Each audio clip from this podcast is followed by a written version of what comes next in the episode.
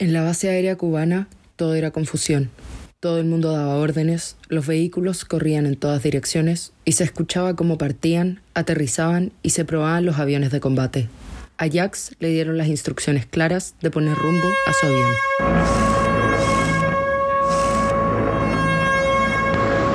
Subí a mi avión personal, un B-26. Tiene mi nombre y mi rango pintado a un costado de la cabina con una pequeña banderita chilena. Además, el emblema de nuestro escudo, por la razón o la fuerza. Este avión es mi orgullo. A las 05 horas de esa fatídica mañana, Jax tenía su avión listo para entrar en combate. Mi equipo cuenta con un escuadrón de bombardeo ligero, tres pilotos y un avión. Pero antes voy al centro de atención para que me den las instrucciones finales. Cuando Jax sale de esta reunión, ve a lo lejos una luz mortecina. Era la silueta de su avión.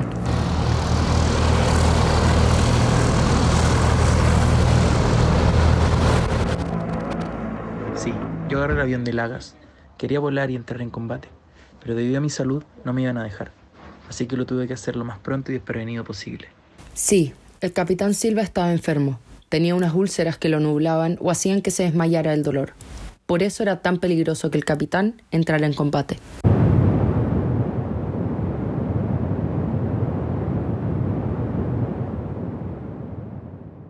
Mi avión está regresando de su primera misión. Fue corta, pero fue un éxito. El capitán logró hundir el Hudson, pero eso no va a quitar que lo increpe.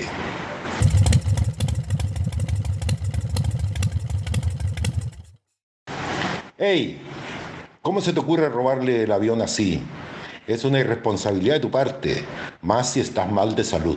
Le dice mientras lo empuja a un lado para subirse a su avión. Mi avión despegó fácil. A mi lado se encontraba el sargento Gerardo Pérez. Él me acompañaba como mecánico. El sol aparece por oriente. Da lleno en mis ojos. ¡Qué nervios! Estoy volando sin escolta, sin torretas, sin artillero, en un cielo infestado de aviones enemigos. Son 16 contra 1. Lagas empieza a volar en zigzag para evitar un ataque en la cola.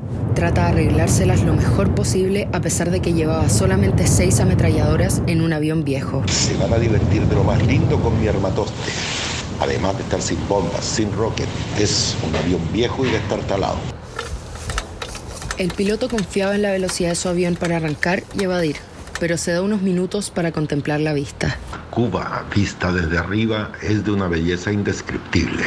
Un paisaje paradisíaco. Una sinfonía verde incrustada en un mar turquí.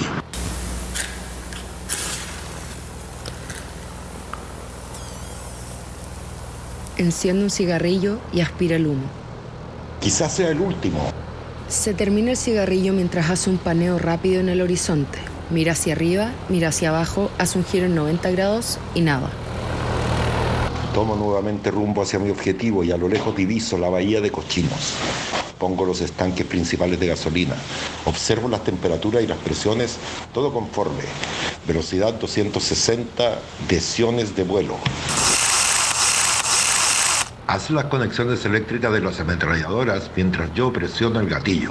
Enseguida, capitán. La cabina se llena de humo acre y picante, que penetra en los pulmones y hace lagrimear los ojos del piloto. Es la pólvora.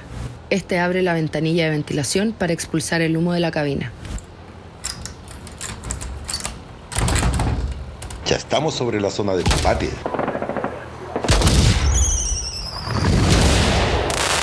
Lagas tenía orden de atacar y hundir los barcos que se encontraban en la bahía Cochinos y la playa Girón, sin bombas ni rockets. Era cosa de locos.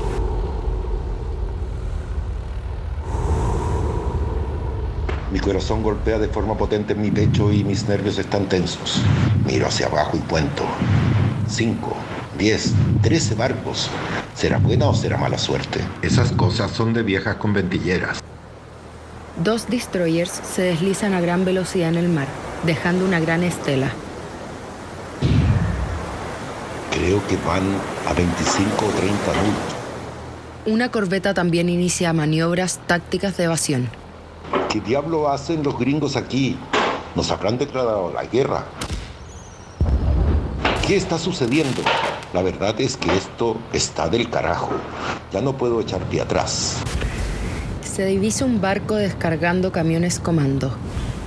Ese es mío, Sargento Pérez. Vigile los instrumentos. Enseguida, capitán.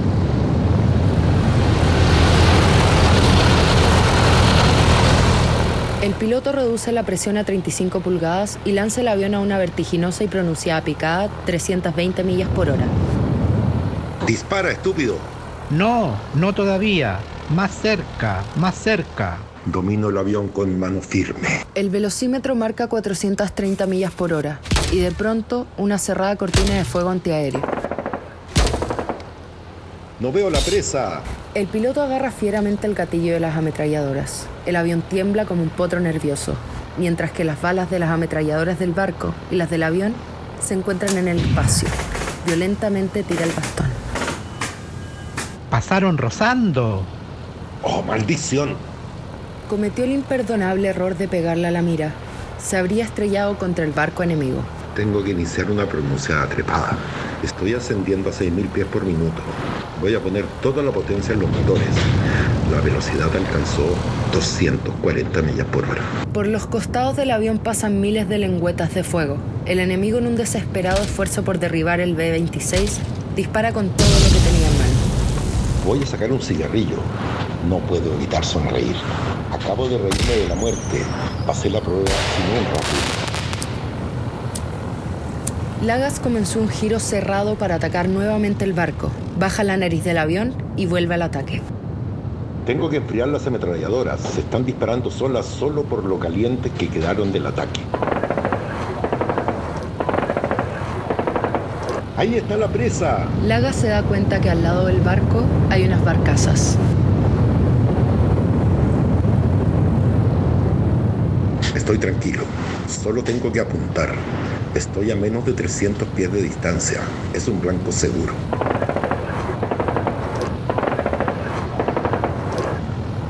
¡Le di! Mira lo que está ahí. El mecánico le tocó el hombro a Lagas y apuntó con la mano. Ahí el piloto vio en el horizonte un B-26 enemigo que se dirigía a la playa Girón.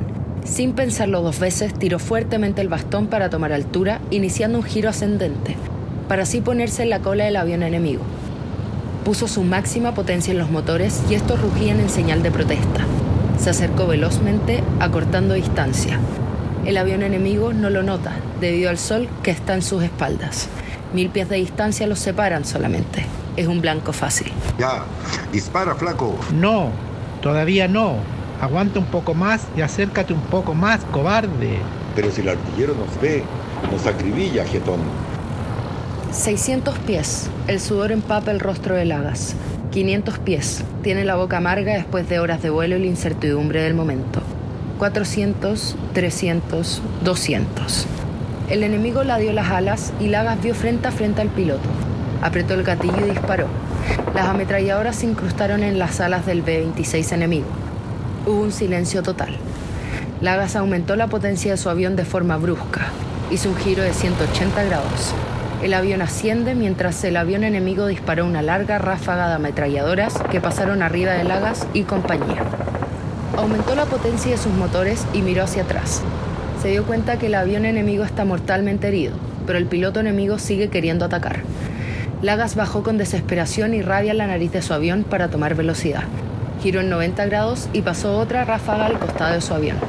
Tiró violentamente del bastón iniciando un nuevo giro. Se acababan las balas y tuvo que esperar. Aumentó la potencia a 2.550 revoluciones por minuto. Hizo un giro cerrado para intentar escapar de su tenaz seguidor. Su avión tiembla y se sacude. El mecánico le grita. Se pueden desprender las alas. Al diablo las alas. Y tiró el bastón con las dos manos, sabiendo que lo único que lo podía salvar era el ascenso de su avión. El avión enemigo intentó un aterrizaje de emergencia. Teniente Alberto Fernández, le doy las coordenadas para el ataque al avión enemigo. Largas líneas de fuego se entrecruzaron.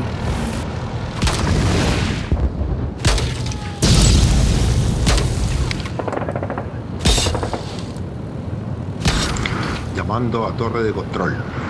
Doy por finalizada mi primera misión con un barco ametrallado.